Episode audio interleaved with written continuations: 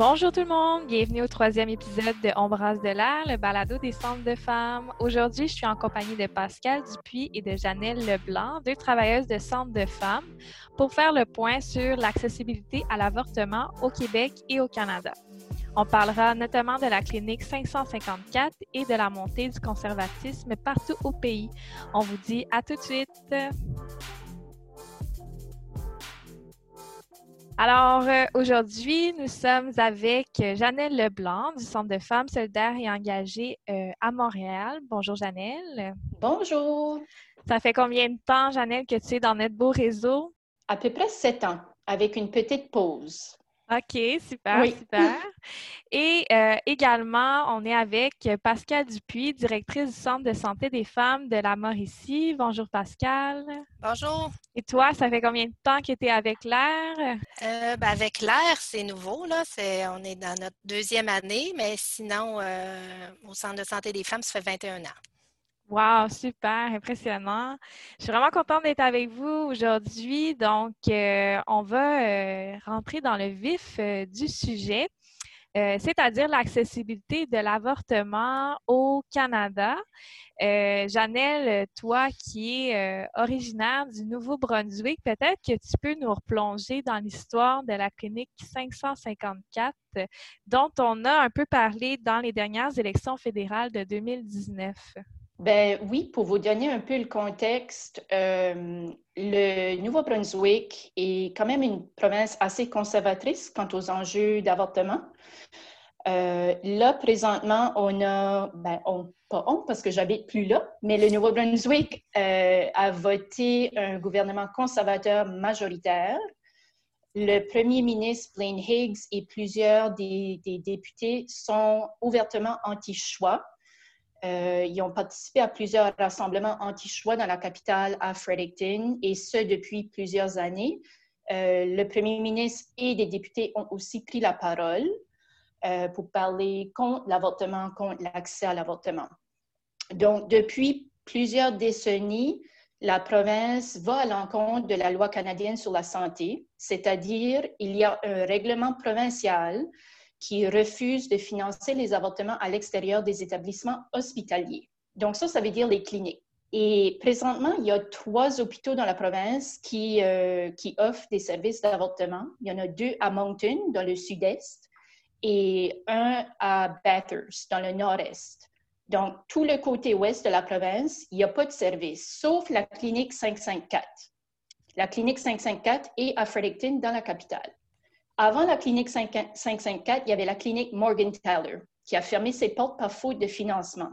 la clinique offrait les services d'avortement, mais payait souvent pour les personnes parce que les personnes ne pouvaient pas se payer 700 à 850 dollars par avortement.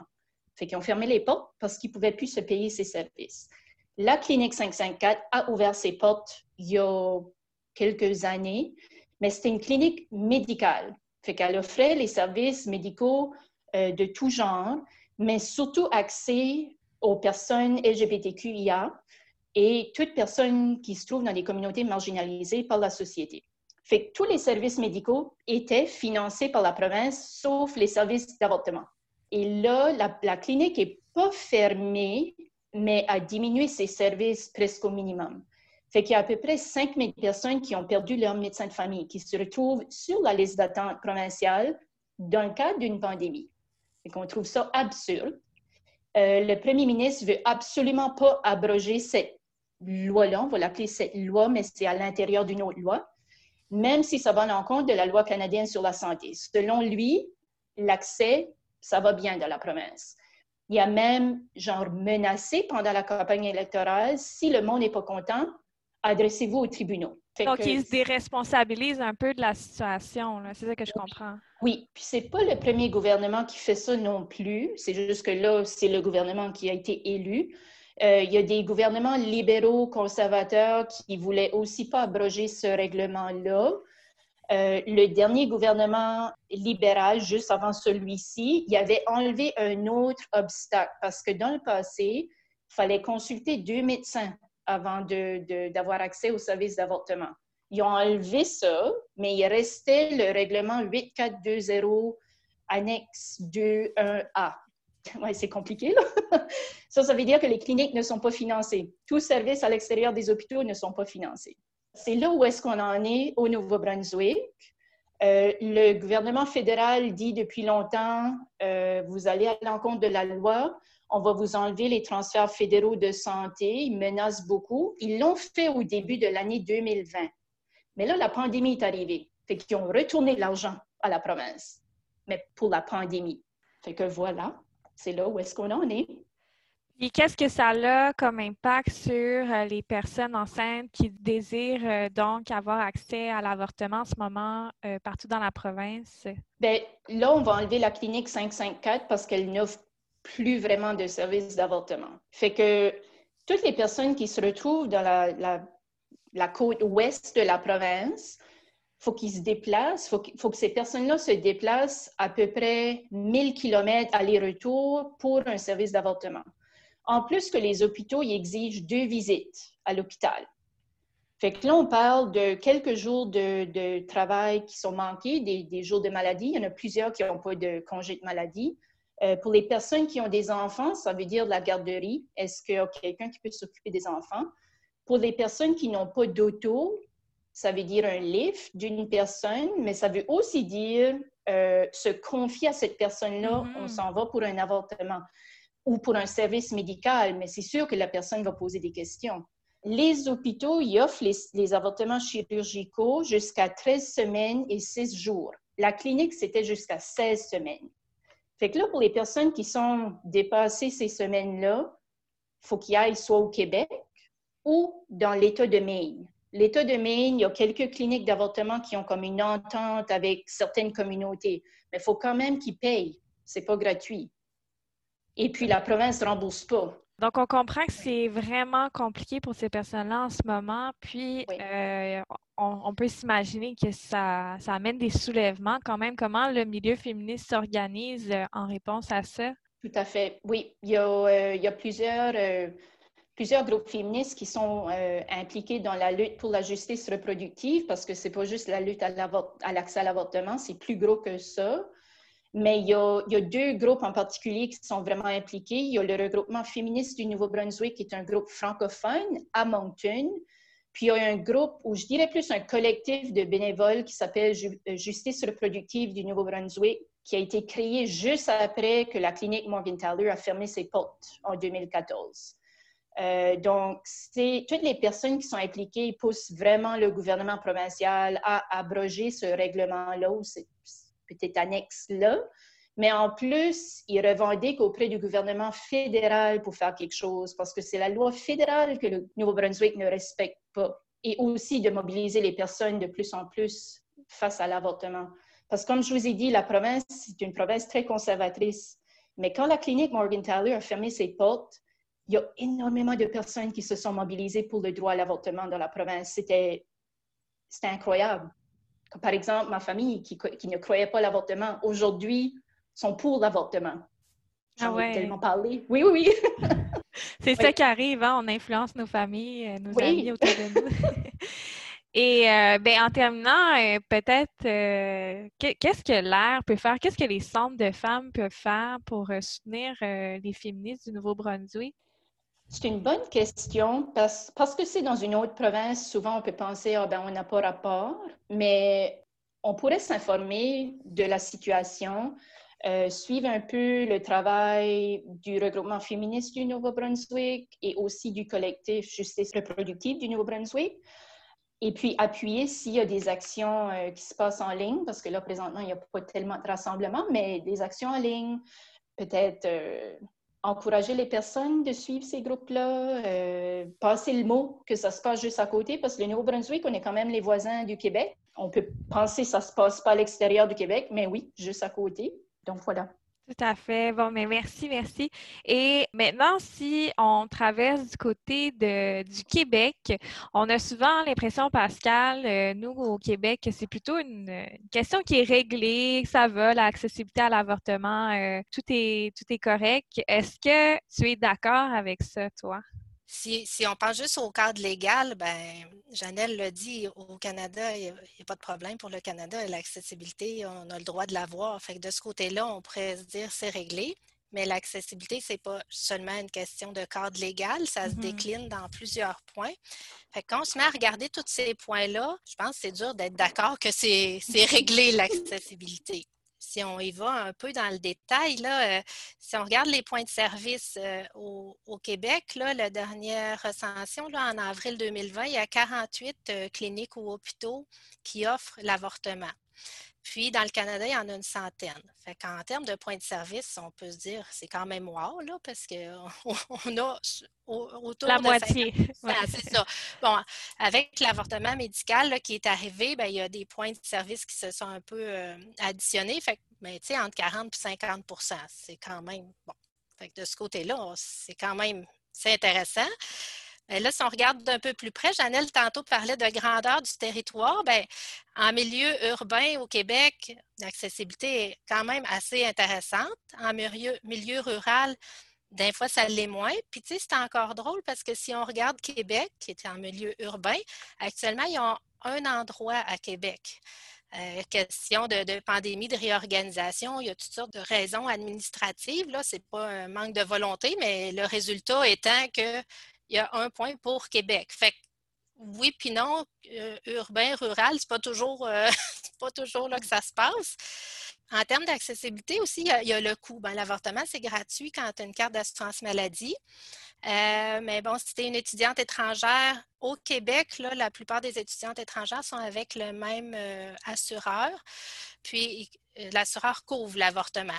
Mais je vais vous donner un exemple. Cette semaine, où il y a une femme qui a, téléphoné, puis c'est une femme qui est en deuxième trimestre de grossesse.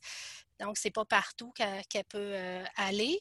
Puis là, l'assureur va rembourser, mais ça coûte dans les 1000 dollars. Fait qu'elle, elle doit payer avant, puis après, elle va se faire rembourser. Fait que c'est pas problématique, elle va être remboursée. Mais pour certaines femmes, ça peut nuire à l'accessibilité si tu n'as pas les quelques mille dollars demandés là. C'est un enjeu aussi. Euh, puis il y a les personnes immigrantes, ou, bon, que selon le programme qu'elles ont, ben, des fois, la question des coûts est un enjeu ou pas. Habituellement, on finit par trouver une solution, mais c'est pour dire tout n'est pas gagné toujours. Il y a la question du délai aussi, selon le nombre de semaines. Ben, selon le nombre de semaines de grossesse, il y a des points de service. C'est 12 semaines et moins, il y a pas mal de, d'endroits où on peut aller. Mais après ça, ben, ça se réduit. Fait que oui, dans le Québec, on peut trouver une place. Bien, des fois, c'est facilitant ou pas. Je reviens aussi avec ce que Janelle disait. S'il si y a un endroit au Québec pour toi parce que tu as, je sais pas, 18 semaines de grossesse, mais que tu n'as pas de voiture, il ben, faut organiser quelque chose. L'autobus, euh, ça nécessite de dormir à l'hôtel. Fait que, euh, contrairement à ailleurs, ici, on est bien organisé, puis le réseau est assez supportant pour aider les femmes, mais il reste que ça s'ajoute dans, dans l'histoire.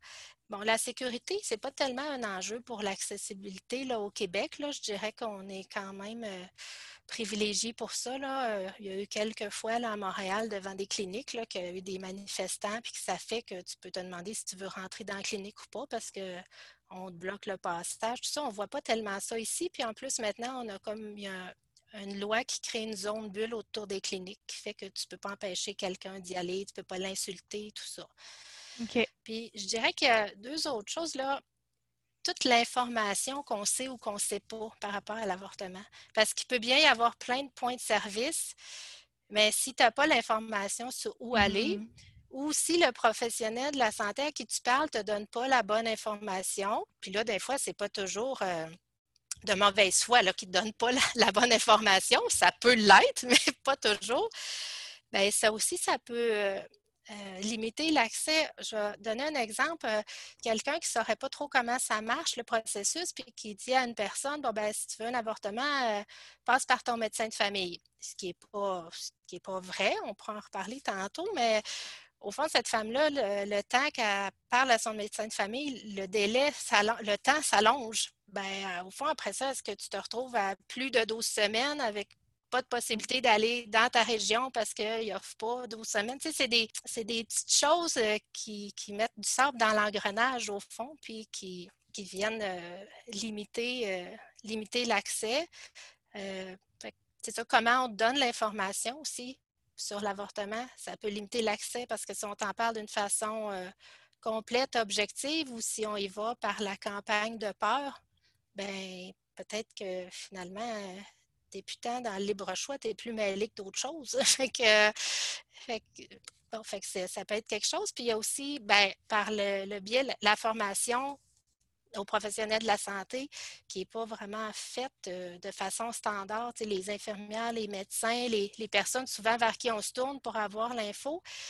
Dans le cursus euh, scolaire, il y a pas, euh, c'est pas intégré l'information à l'avortement. Fait que ces professionnels-là, ils disent qu'ils savent, ce qu'ils savent pas, ce qu'ils peuvent, puis selon leurs croyances. Fait que déjà que si tu as l'information, c'est pas sûr que tu l'as dit tout comme faux, mais si tu l'as pas, ben là, tu y vas comme tu peux. Ah ouais, ben ça, c'est vraiment problématique. Fait que j'imagine que dans ton centre, vous faites beaucoup d'éducation populaire. Euh, puis euh, vous êtes euh, un peu là-dedans. Est-ce que vous avez des fois des, professionnels qui vous appellent ou vous donnez des, formations à des professionnels? Oui, en fait, euh, le centre fait la formation aux sages-femmes. Le programme sage-femme est à Trois-Rivières, fait qu'on va au programme sage-femme donner l'information, contraception, avortement.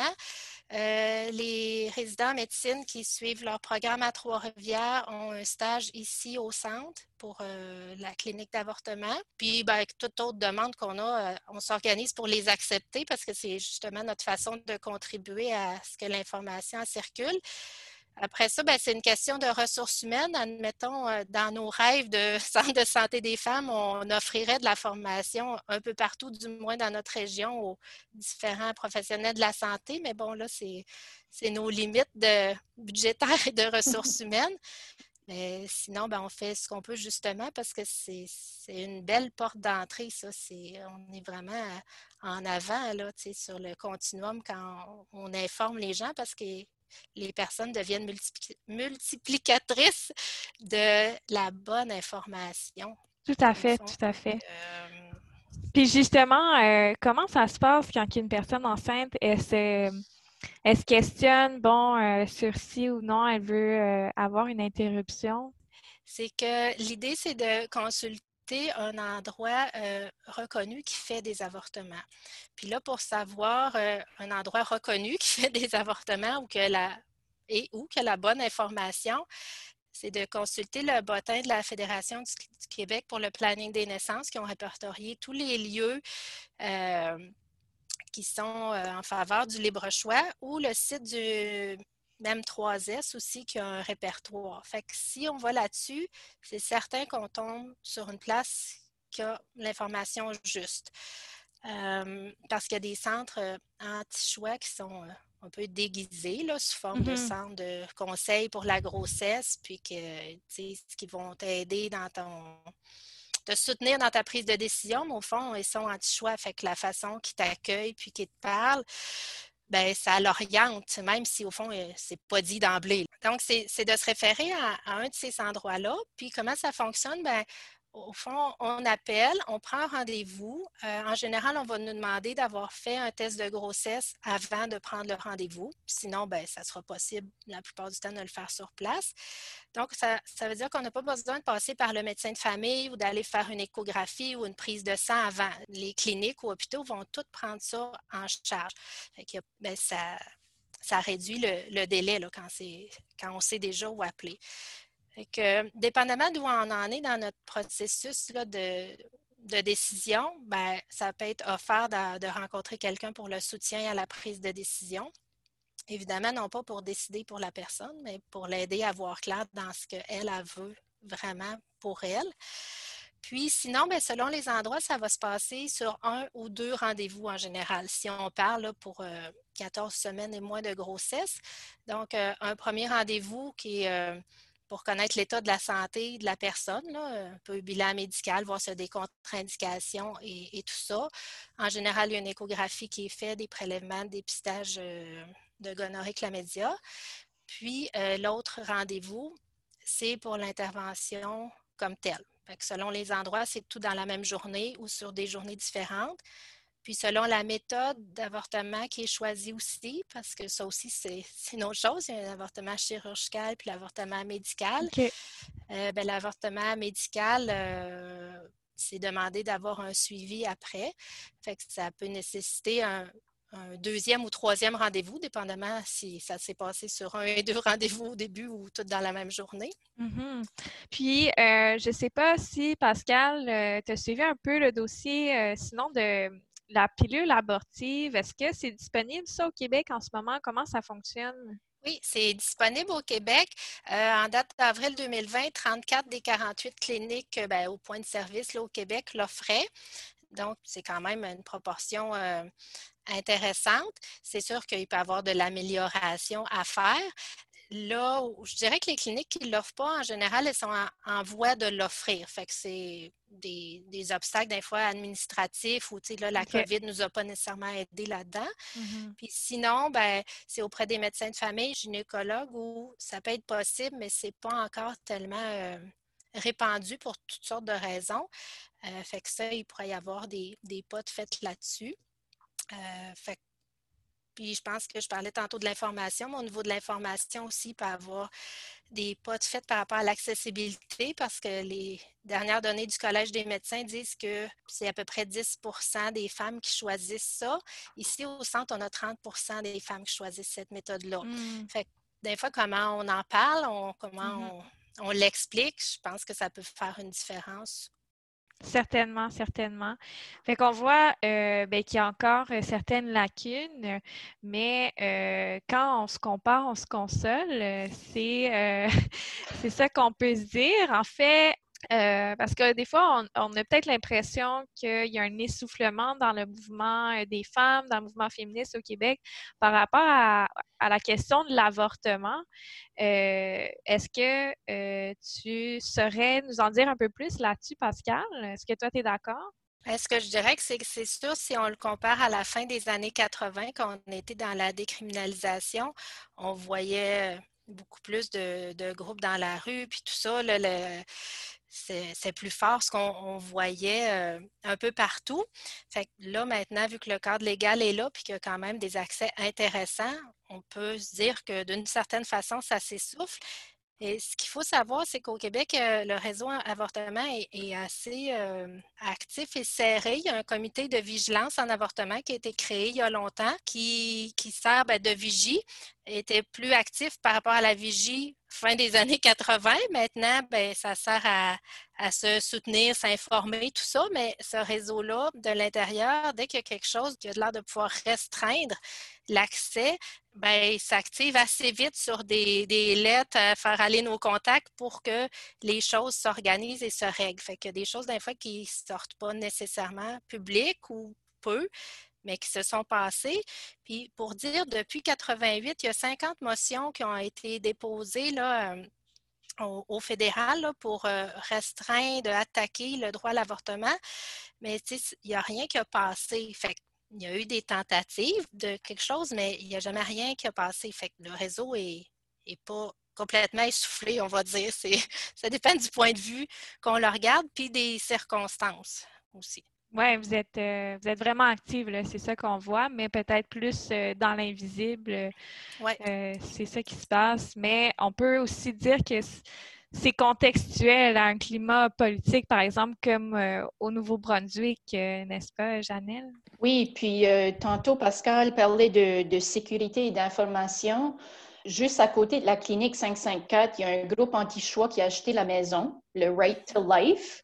Puis là, il commençait à manifester devant la clinique. Mais les personnes euh, pour le droit à l'avortement, les personnes impliquées au sein de justice reproductive du Nouveau-Brunswick sont allées contre-manifester pour protéger la clinique.